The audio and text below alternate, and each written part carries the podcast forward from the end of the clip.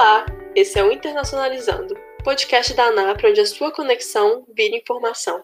Eu sou a Luana e hoje estou aqui com a Dani, nós somos da equipe de comunicação da ANAP. No dia 15 de novembro de 2020, foi assinada a Parceria Econômica Regional Abrangente, um acordo que teve os projetos iniciados em 2012 e que se concretizaram apenas agora com a grande influência da China e também devido aos acontecimentos como a guerra comercial entre os Estados Unidos e a própria China, os impactos econômicos consequentes da pandemia do Covid-19, sendo um acordo que envolve 15 países da Ásia e da Oceania, reunindo 2,1 bilhões de consumidores e 30% do PIB mundial. Com isso, hoje o Internacionalizando fará um estudo de caso sobre esse novo acordo asiático. Dani, você pode começar nos falando sobre esse novo acordo e como ele se deu? Claro, Lu. Pensando de forma teórica sobre a assinatura desse acordo, podemos falar que é mais uma ação dentro do comércio internacional de integração regional, onde os blocos econômicos envolvidos se permitem a uma cooperação entre parceiros com lógicas de interesses econômicos parecidos, indo além dos atores estatais. No geral, a metodologia que se adota nessas situações é a eliminação recíproca de barreiras tarifárias e alfandegárias entre os membros e, ao decorrer do processo, pode se tornar processos mais profundos de integração. Com isso, a integração regional tem maior propriedade recíproca, melhores possibilidades de crescimento, ampliação de negócios conjuntos de suas empresas competitivas e com o objetivo de bem-estar da população, eliminando progressivamente as fronteiras. O histórico da região em relação à integração regional se dá principalmente com a Associação das Nações do Sudeste Asiático, iniciada com o Tratado de Amizade e Cooperação em 1967, que tem um caráter econômico com foco em desenvolvimento do comércio, principalmente na intensificação das trocas comerciais por meio da diminuição das tarifas alfandegárias e a criação de uma zona de livre comércio, conhecida como Área de Livre Comércio da Ásia, a AFTA. E assim, tentar alcançar o objetivo de assegurar uma estabilidade política e acelerar o processo de desenvolvimento econômico, social e cultural da região, promovendo a união entre os 12 países membros. O novo acordo asiático tem grande importância, principalmente por ser uma alternativa ao Acordo Transpacífico de Cooperação Econômica, TTP, que contava com a participação de países como Chile, o Peru, o México, Canadá Estados Unidos, Japão, Austrália e Nova Zelândia, mas que deixava a China de fora. O que foi apontado por muitos estudiosos como uma estratégia para que os Estados Unidos continuassem com a sua influência na Ásia e também para conter os avanços chineses. Foi um acordo que reunia 40% da economia mundial. Mas o TTP não foi o primeiro passo dessa interação entre esses países, ela se iniciou com a Cooperação Econômica Ásia-Pacífico, a PEC, em 1989.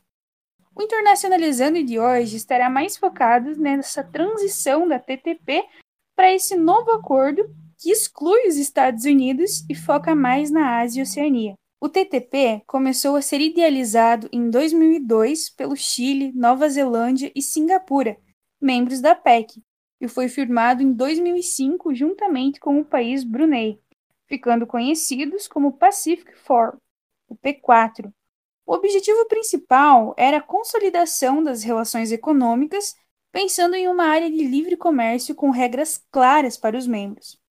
Em 2008, os Estados Unidos iniciaram uma negociação para se juntar ao P4, e com o passar dos anos, mais sete países entraram nessa cooperação econômica, e assim parecia mais perto realizar um dos principais objetivos da PEC, a concretização de uma área de livre comércio entre as regiões, sendo firmado no ano de 2015 em Atlanta.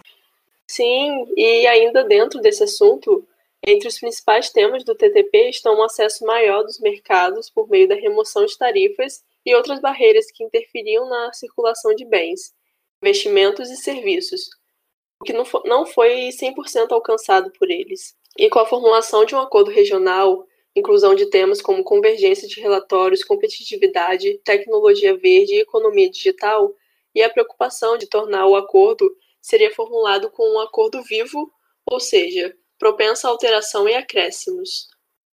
E a inserção dos Estados Unidos na TTP foi de grande importância econômica para o acordo, mas também um marco geopolítico e econômico do governo de Obama. Marco esse que Trump desestabilizou. O atual presidente do país foi contra o acordo desde sua campanha e, logo que assumiu a presidência, se retirou do mesmo.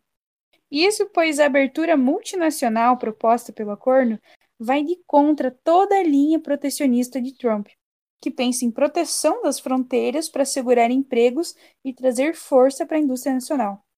E sim, e ainda a saída dos Estados Unidos ao TTP trouxe uma desestabilização para o acordo, mas elevou interesses chineses na região, pois a retirada dos Estados Unidos mostrou o real desinteresse do país com a região e deu espaço para a China para que se tornasse uma grande influência por ali. E além disso, alguns outros pontos foram de grande importância para essa consolidação e para o andamento do novo acordo asiático, sendo eles a guerra comercial entre China e Estados Unidos e as consequências da pandemia do Covid-19. E esse novo acordo, que vinha sendo negociado há quase 10 anos, se tornou uma luz em meio a tantas incertezas geradas principalmente pelo novo coronavírus, pois ele expande a oportunidade de novos mercados, reforçando a importância dos acordos multilaterais em tempos de crise. O RCEP possui alguns pontos que se diferenciam do TTP, como a ênfase nas tarifas, que tem pretensão de eliminar até 90% das tarifas sobre os bens trocados, a proteção sobre propriedade intelectual e investimento de bens e serviços, e mecanismos de disputas entre os países, mas sem preocupação com proteções trabalhistas. Além disso, ocorrem considerações sobre telecomunicações, serviços financeiros, comércio eletrônico e serviços profissionais. Esse acordo trouxe um peso maior ao futuro presidente eleito dos Estados Unidos, Joe Biden. Isso pois com esse novo acordo, os Estados Unidos perdeu grande influência na área e a China se mostra disposta e conquistando o necessário para se tornar a grande influência na região. Outro país que ficou de fora foi a Índia, por receio de que as reduções de tarifas prejudicassem seus produtos. É, e olhando para a América Latina, as previsões é que a relação entre as duas regiões que vinha em uma curva crescente pode se estabilizar por causa de um desvio comercial que pode ser causado pelo RCEP, em contrapartida, a presença de empresas latino-americanas podem ser mais encontradas na Ásia, mas ainda há dúvidas se os recados serão realizados individualmente ou em conjunto. Mais especificamente no Brasil, não deve ter grandes mudanças. E olhando por essa perspectiva do que esse novo acordo está trazendo não só para a Ásia e para a Oceania, mas para todo mundo, é algo que a gente tem que se manter ligado, principalmente com as relações que está tendo aqui na América Latina e também com o futuro presidente dos Estados Unidos, como ele vai se portar diante de tudo isso. E agora nós vamos para notícias da semana.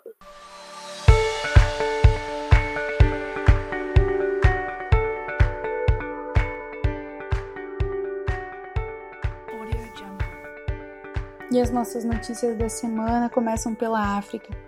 Donald Trump reconheceu a soberania do Marrocos sobre o Saara Ocidental em troca da normalização de relações com Israel. Marrocos é o quarto país árabe a deixar de lado as hostilidades com o Estado judeu nos últimos quatro meses.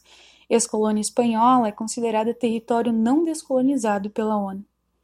Centenas de jovens saíram às ruas de Luanda, na Angola, na última quinta-feira e concentraram-se no Largo da Independência em protesto contra o regime angolano e contra o elevado custo de vida no país afirmam que a fome os motivou a participar na manifestação e pedem mais justiça e ação no combate à corrupção na Angola. Os Estados Unidos realizaram dois ataques aéreos na Somália na última quinta-feira contra o que disseram ser especialistas em explosivos para o grupo militante Al-Shabaab, após o anúncio de um plano para retirar a maioria das forças americanas daquele país. Os ataques foram realizados na área de Gilib, no sul da Somália, contra o grupo que, entre aspas, continua sendo uma perigosa franquia da Al-Qaeda, disseram militares americanos em comunicado. Em relação à Ásia e Oceania, uma aeronave secreta do Vladimir Putin para o fim do mundo foi saqueada na Rússia. O avião foi projetado para evacuar o presidente e outros altos funcionários de Moscou em caso de ameaça nuclear. o Kremlin ficou bem irritado com a grave falha de segurança e disse que medidas serão tomadas. O Fórum Econômico Mundial de Davos 2021 será realizado fisicamente em Singapura, de 13 a 16 de maio, no lugar da Suíça em janeiro, como de costume, devido à pandemia do coronavírus, anunciaram seus organizadores na última segunda-feira. Este encontro tem como objetivo discutir os desafios da retomada econômica após o impacto causado pela pandemia. A chancelaria chinesa reagiu nesta terça-feira de maneira bem contundente às ações intervencionistas dos Estados Unidos em temas delicados como Taiwan, Hong Kong e Tibete. Pequim exigiu que os Estados Unidos deixem de estreitar os laços bilaterais com essas regiões autônomas da República Popular da China. E foi anunciado nesta semana pela imprensa estatal chinesa que um reator nuclear localizado no sudoeste da província de Sichuan, e conhecido popularmente como Sol Artificial, foi ligado com sucesso na última sexta-feira no país. O reator HL-2M Tokamak é o maior dispositivo de pesquisa experimental de fusão nuclear da China. Para funcionar, ele usa um poderoso campo magnético para difundir plasma quente a temperaturas de mais de 150 milhões de graus Celsius. O reator é considerado pelos cientistas um santo graal da energia. Com ele, a comunidade científica espera ter acesso a uma fonte de energia limpa bastante poderosa.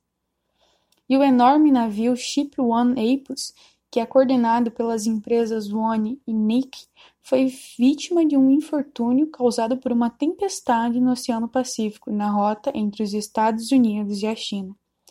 Devido à tempestade, com ondas altas e ventos muito fortes, o navio cargueiro acabou por ter sua carga arremessada, e até então as empresas fizeram um levantamento de pelo menos 1.816 containers no mar, dentre eles 64 contendo cargas perigosas.